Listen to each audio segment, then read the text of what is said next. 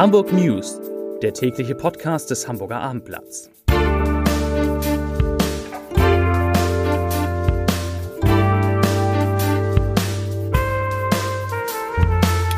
Herzlich willkommen. Mein Name ist Lars Heider und bevor es mit diesem Podcast losgeht, muss ich einen Glückwunsch loswerden.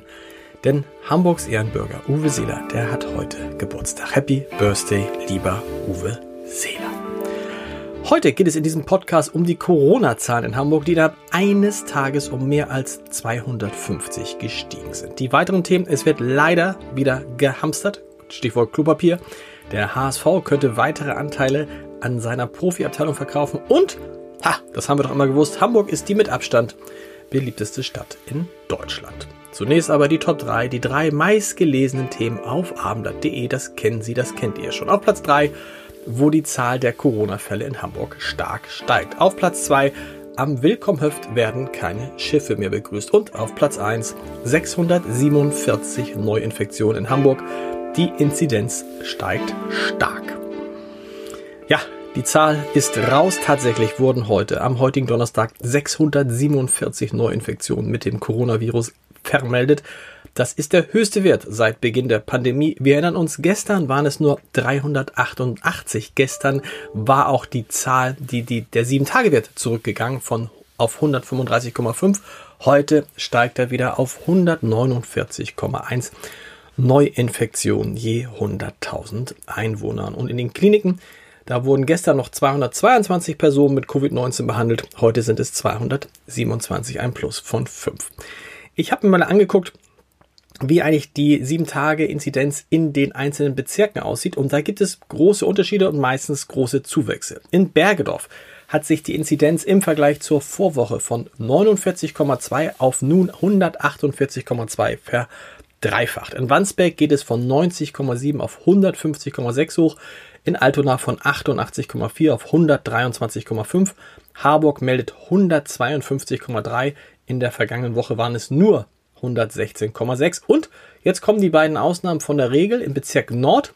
Da ist der Zuwachs sehr moderat, nämlich von 89,2 auf 96,1.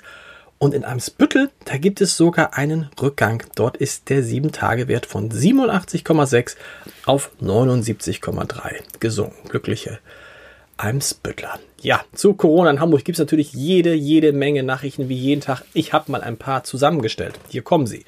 Die Gewerkschaft Nahrung Genuss Gaststätten, kurz NGG, hat heute zu der Protestaktion Wir müssen den Löffel abgeben aufgerufen und damit auf die dramatische Lage der Mitarbeiter in der Gastronomie und der Hotellerie aufmerksam gemacht. Zehntausende Angestellte müssen ja wegen des zweiten Lockdowns in Hamburg wieder in Kurzarbeit bzw. sind da schon und die NGG fordert, dass der Staat das Kurzarbeitergeld auf 100 Prozent aufstocken muss. Auch wegen der Corona-Pandemie bittet die Hamburger Stadtreinigung, ihre Recyclinghöfe nur für dringende Anlieferungen anzufahren. Man solle wirklich nur das entsorgen, was unbedingt notwendig sei, etwa nach Umzügen oder Haushaltsauflösungen. Allerdings fast alle Recyclinghöfe sind wie bisher geöffnet. Die Regierungsfraktion von SPD und Grüne, die wollen jetzt die Gesundheitsämter stärken und zwar nicht nur in der Corona-Pandemie, sondern darüber hinaus. In einem gemeinsamen Antrag fordern sie den Senat auf, die vom Bund im Rahmen des Pakts für den öffentlichen Gesundheitsdienst bereitgestellten Mittel entsprechend zu verwenden. Das sei nicht nur wegen der Pandemie wichtig, sondern auch sonst. Denn es heißt in der, in der Begründung des Antrags heißt es, Neben seiner zentralen Rolle in der Corona-Bekämpfung hat der Dienst, also der Gesundheitsdienst, auch viele andere wichtige Aufgaben in der Kinder- und Jugendgesundheit, der Versorgung psychisch kranker sowie behinderter Menschen oder der Förderung der gesundheitlichen Chancengleichheit. Also die Gesundheitsämter bekommen mehr Personal. Mit dem am Montag begonnenen Lockdown kommt es in Hamburg leider, leider auch wieder zu Hamsterkäufen. Da geht es um Nudeln und Konserven und natürlich, man mag schon gar nicht mehr sagen, um, um Toilettenpapier. Alles im Moment besonders gefragt. Die ersten Läden haben die Abnahmemengen einiger Artikel bereits begrenzt, aber die Märkte, die Supermärkte entscheiden jeder für sich, wer wie viel kaufen kann. Und das ist ja gut, so dramatisch wie zu Beginn der Pandemie im März und April ist die Lage noch nicht wieder. Wahrscheinlich haben die meisten noch Toilettenpapier zu Hause liegen. Zu anderen Themen außerhalb von Corona. Immer wieder sorgt ja die Weidstraße in Großflottbeck für Schlagzeilen. Der Grund, die beliebte Einkaufsstraße ist vielfach Schauplatz schwerer und einiger spektakulärer Einparkunfälle geworden.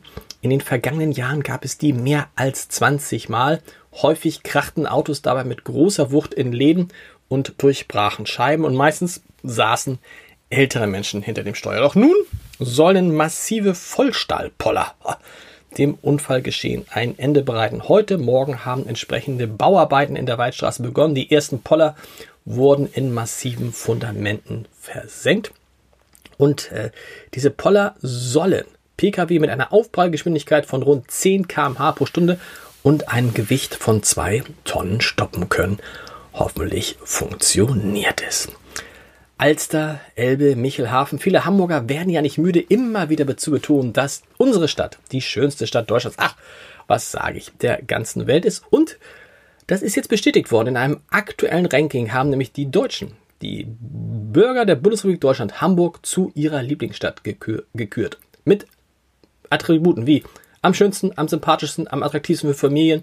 Das sind die Superlative, über die sich Hamburg freuen kann bei der Umfrage unter 10.000 Menschen genießt die Hansestadt bundesweit den größten Zuspruch unter den 50 bedeutendsten deutschen Metropolen. Hamburg erhielt die besten Noten in den Kategorien, ich habe schon gesagt, Sympathie, Zuzugsbereitschaft, schönste Stadtbild, höchste Lebensqualität, Ziel für Städtereise, Attraktivität für Familien und gute Gründe zum Leben in der Stadt. Und nur in einer einzigen Sparte konnte München Hamburg schlagen. Nein, es geht nicht um Fußball, es geht um die Wirtschaft. Zum Fußball kommen wir aber jetzt. Der Vorstand des HSV will nach Abendinformationen prüfen, ob man wegen der Corona-Situation einen eventuellen Anteilsverkauf über 24,9 Prozent hinaus bei der nächsten Mitgliederversammlung zur Disposition stellt. Dafür, für diese, wenn man mehr als 24,9 Prozent der Anteile verkaufen will, wäre eine Mitgliedsänderung, eine Satzungsänderung notwendig, für die es wiederum eine Dreiviertelmehrheit bei der Mitgliederversammlung bräuchte. Aber Aufsichtsratschef und HSV-Präsident Marcel Janssen hat sich dafür wiederholt aufgeschlossen gezeigt und jetzt könnte es notgedrungen soweit kommen.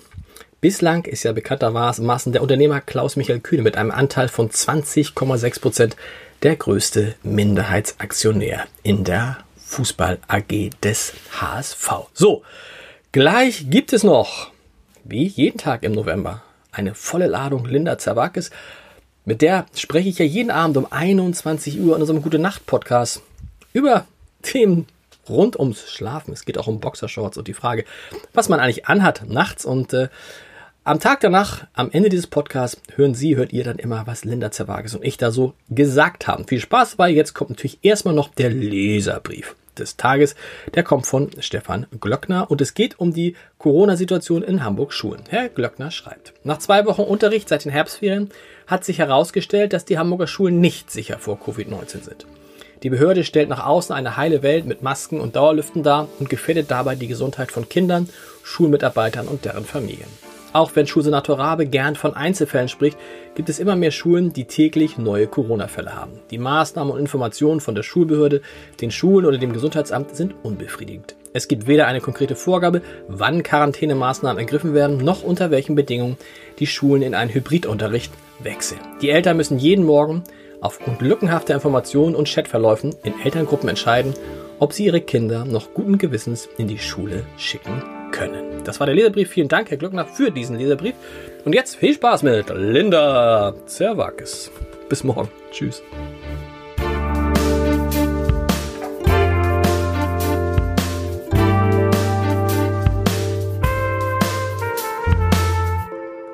Mein Name ist Lars Heider und mein Gast im November ist Linda Zerwakis. Guten Abend.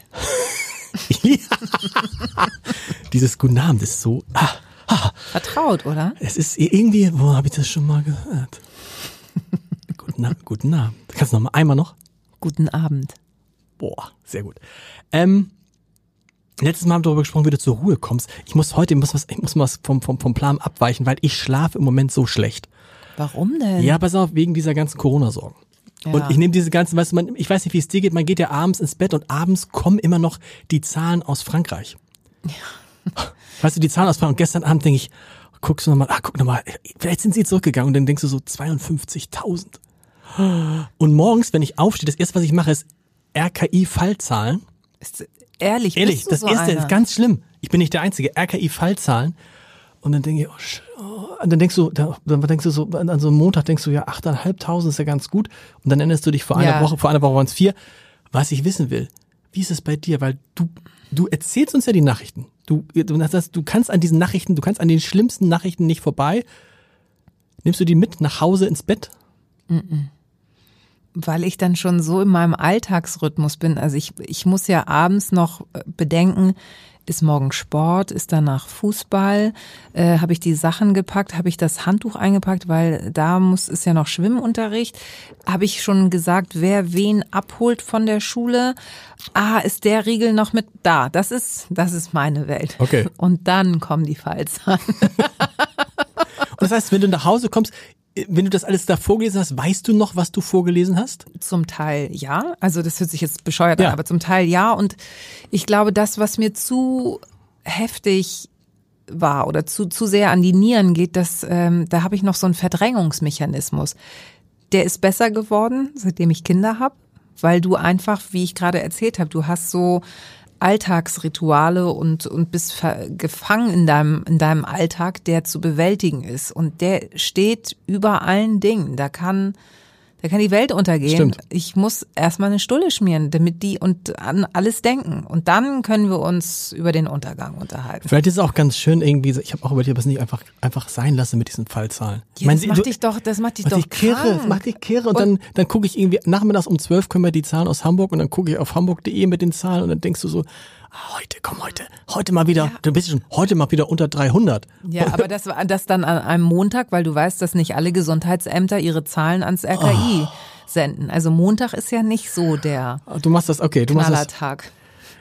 Ich sitz, ich liege also im Moment nachts wach und wollte jetzt von dir wissen, wie komme ich dann wieder in den Schlaf? Weil wenn ich mal wach bin, Ja, das ist scheiße. Ist Das weiß ich ist nicht. schwierig. Was mache ich denn da? Aber bist du so jemand, der dann aufs Handy glotzt? nee, nee, nee, nee. Das nee. hast du nicht. Okay. Ich bin auch so, ich, ich bin mir auch nicht sicher. Ich, ich, ich sagte morgens zu meiner Frau, oh, die ganze Nacht wach gelegen. Und dann sagt sie, ah, das ist interessant. Ich auch. Und nee, und als es und als das Kind sich übergeben hat ins, in die Badewanne, wo warst du da?